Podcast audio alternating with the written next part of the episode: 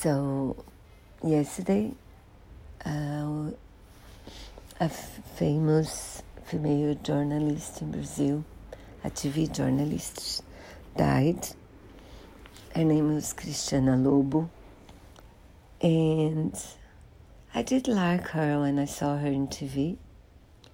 She was missing for a while, a few months already. And but what I found out yesterday and impressed me very much.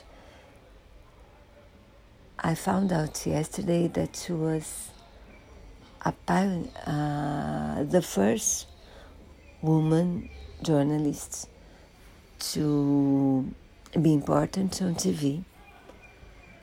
And also, through her,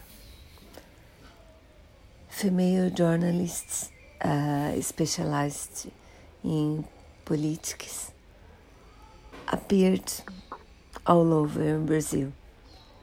She invited them to her TV program and opened their ways. And I was very impressed about how how her how she created uh, great friendships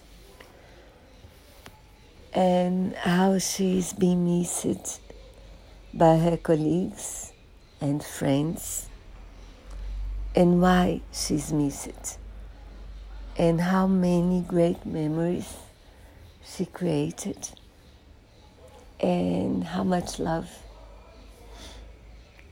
uh, is around for her and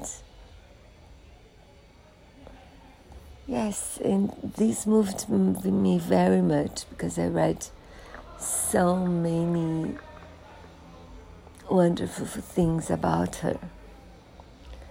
And I do hope I will be creating some great memories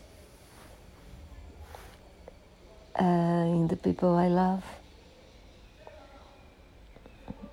Yes, that's it. So I do think she'll be missed a lot.